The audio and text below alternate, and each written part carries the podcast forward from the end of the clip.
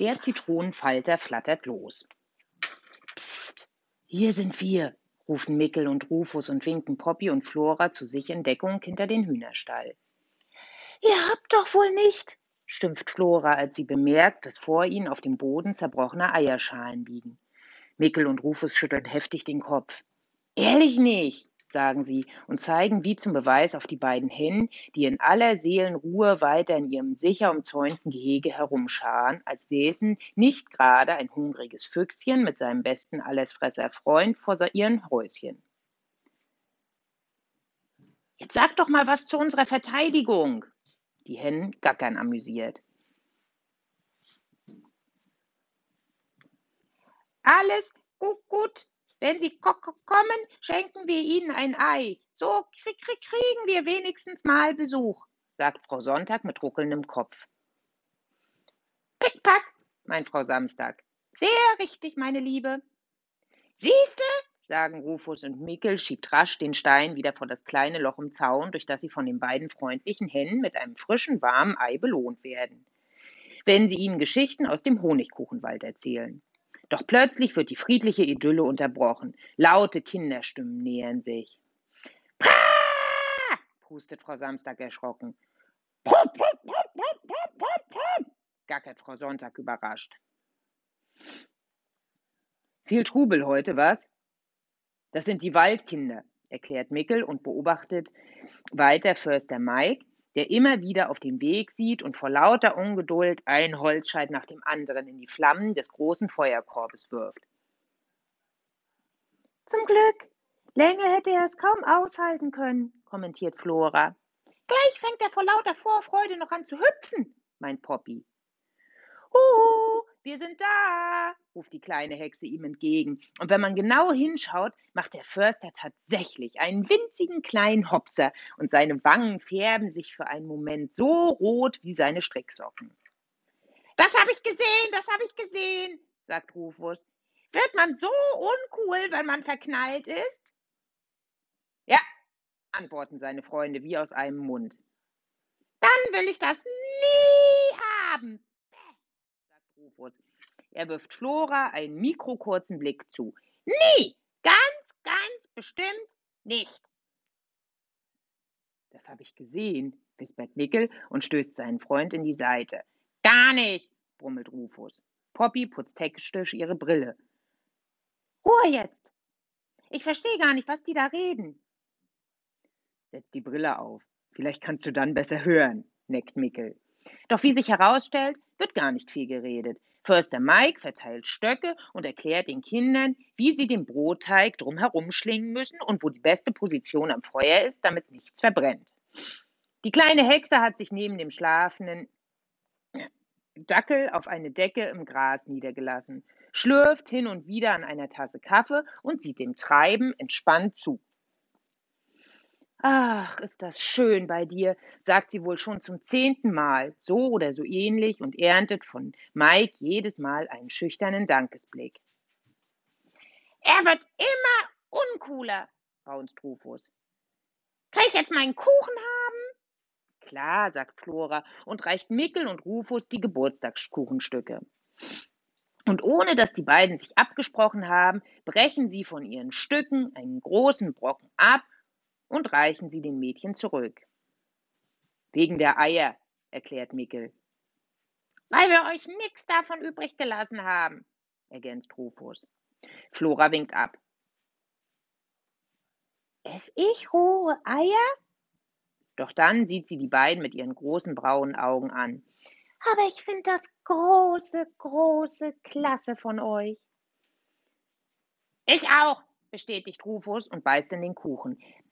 Bester Kuchen ever, sagt er mampfend. Und das sehen die anderen genauso. Die Ameisenattacke, das Bad im eiskalten Bach, das warme Stockbrot und die lange Wanderung haben zwischenzeitlich aus den quirligen Waldkindern eine ziemlich müde Bande gemacht. Und die kleine Hexe verordnet jetzt Mittagsruhe.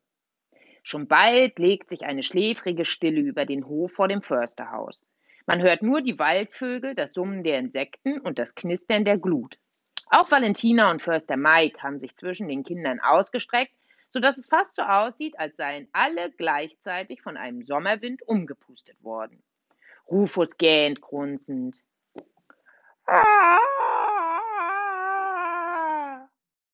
Ich bin auch müde. Weckt mich, wenn was passiert, sagt er und gräbt sich eine tiefe Mulde in den Boden. Das staubt, schimpft Poppy. Du machst mich ganz dreckig. Gern geschehen, erwidert Rufus. Sonst hättest du ja nichts zum Waschen. Na, ich weiß nicht so recht, mischt sich Flora ein. Ihre Ohren zucken sachte. War doch nur Spaß, grumpfelt Rufus wohlig und dreht sich ein paar Mal um sich selbst, dass es nur noch mehr staubt, bevor er sich in seine Kuhle fallen lässt. Da beginnt Mickel leise zu summen. Stille Nacht, stille Nacht, alles schläft, einer wacht. Einsam wacht, verbessert ihn Poppy und klopft mit einem demonstrativ vorwurfsvollen Blick auf Rufus an ihrem Fell herum. Das passt auch, sagt Mickel und Flora kichert. Da bemerkt auch Poppy, was Flora und Mickel gemeint haben. Oh oh, sagt sie unheilvoll. Alles schläft.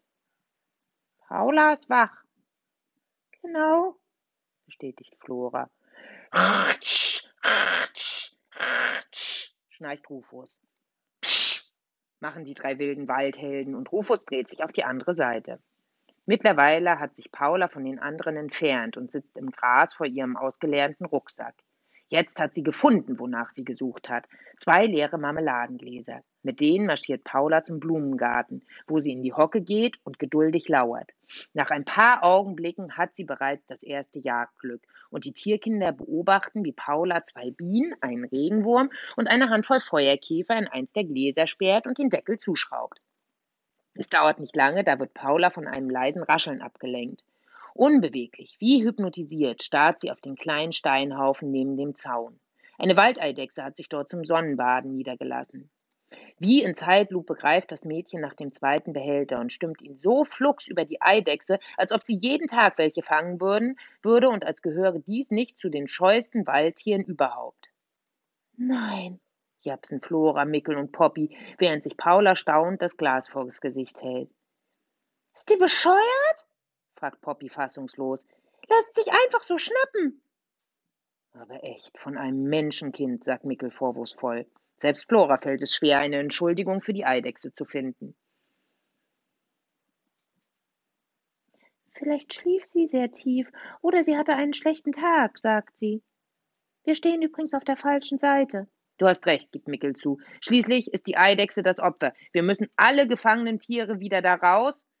Doch weiter kommt er nicht, denn Paula hat einen Zitronenfalter entdeckt und wurschtelt nun sogar ein kleines Fischernetz aus ihrem Rucksack. Also eins muss man ihr lassen. Ihre Ausrüstung ist gut durchdacht. Aber der Schmetterling scheint sich wenigstens nicht so dusselig anzuschnellen, knurrt Mickel und steht dem quietschgelben Insekt hinterher, das sich in trubeligen Flatterflug auf die Flucht vor Paulas Netz macht.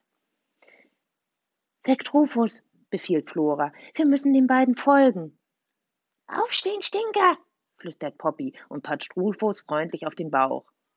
Poh, murmelt sie und wischt sich die Hand rasch im Gras ab. Verfolgungsjagd. macht Rufus erfreut, rappelt sich auf und galoppiert los. Falsche Richtung, seufzt Mickel wie üblich, und sein Freund düst in einer fröhlichen Kehrtwende in die andere Richtung davon.